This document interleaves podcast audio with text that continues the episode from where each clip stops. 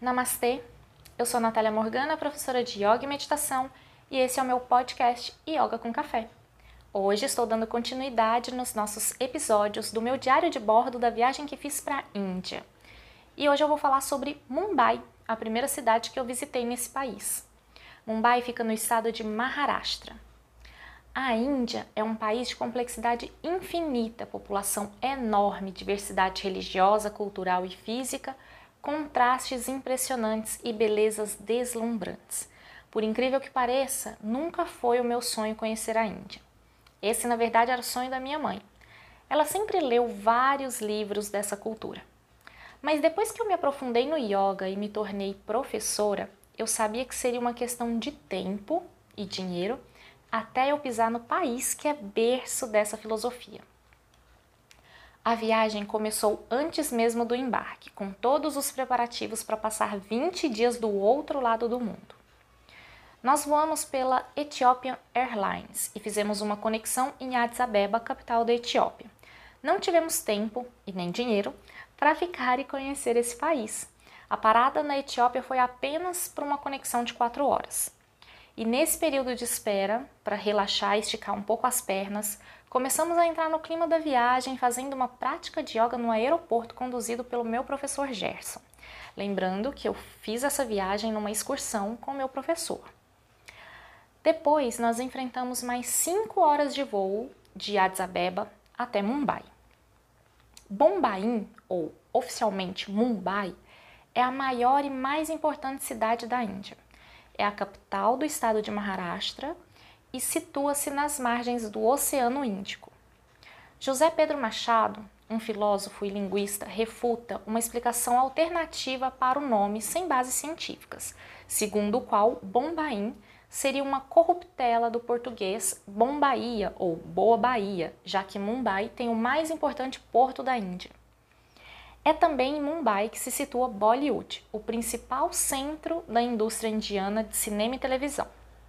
Mumbai sofre com os mesmos problemas de urbanização que afligem outras cidades de crescimento rápido em países em desenvolvimento, como pobreza generalizada e padrões precários de saúde, emprego e educação. No dia 27 de 12 de 2019, assim que chegamos na Índia, em Mumbai, é, fomos muito bem recepcionados pelo pessoal da nossa agência de viagem com um kit de primeiros socorros. Já explico. Nesse kit que a agência entregou pra gente tinha álcool em gel. Lembra que eu fui para a Índia antes da pandemia, mas o álcool em gel eu tinha aprendido a usar lá. Álcool em gel, lenços umedecidos, sabonete líquido e lenços de papel. Recebemos também um tradicional colar de flores indiano como símbolo de que somos bem-vindos. Já no primeiro dia, saímos para um city tour em Mumbai. A primeira parada foi no Taj Mahal Palace, o famoso hotel que foi vítima do ataque terrorista na Índia em 2008. Passamos em frente ao Portal da Índia, construído durante o período colonial britânico, e o portal é um arco do triunfo de basalto com 26 metros de altura, situado à beira do Mar Arábico, no noroeste do Oceano Índico. No passado, era a primeira estrutura avistada por quem chegasse de barco a Mumbai, que era o porto de entrada da maior parte dos europeus que iam até a Índia. De lá fomos conhecer Mahalakshmi Dobighat, a maior lavanderia a céu aberto do mundo. À primeira vista, o que se vê parece ser uma favela, mas olhando atentamente vemos os tanques e as roupas penduradas. Estima-se que pelo menos 500 mil roupas são lavadas todos os dias em 826 pequenos tanques. Fomos ainda a Mani Bhavan, a casa de Gandhi em Mumbai. Hoje lá é um museu e foi o ponto focal das atividades políticas de Gandhi entre 1917 e 1934. Foi lá também que Gandhi parou de beber, de beber leite de vaca como forma de protestar contra a prática cruel e desumana para aumentar a produção de leite como Pocan. Isso significa enfiar um pedaço de pau no útero do animal e torcê-lo, e Dundevi, que significa soprar ar nas partes íntimas do animal.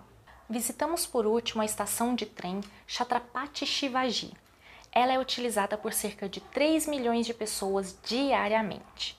Foi também um dos lugares que sofreu ataque terrorista em 2008. Essa estação serviu como cenário para várias cenas do filme Quem Quer Ser um Milionário. Dia 28 do 12. A proposta da viagem é a imersão no universo do yoga. Por isso, todos os dias de manhã tínhamos práticas de yoga.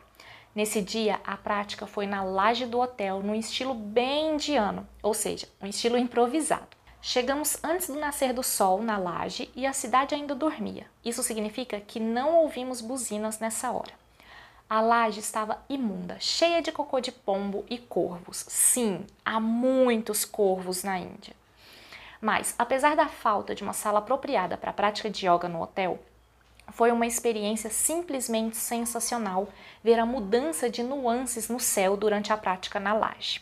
Vocês podem conferir mais dessas, dessa minha viagem, de tudo que eu estou falando, no meu blog. Lá você encontra também fotos e vídeos da viagem.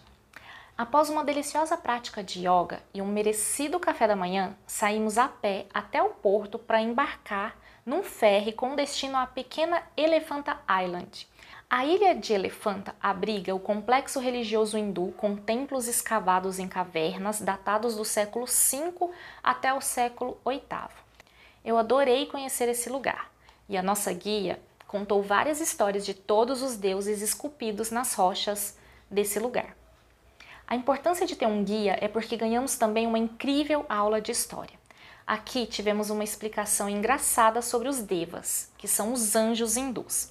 Diferentemente dos nossos anjos que possuem asas, os devas não possuem asas e não precisam delas, porque eles levitam através da meditação.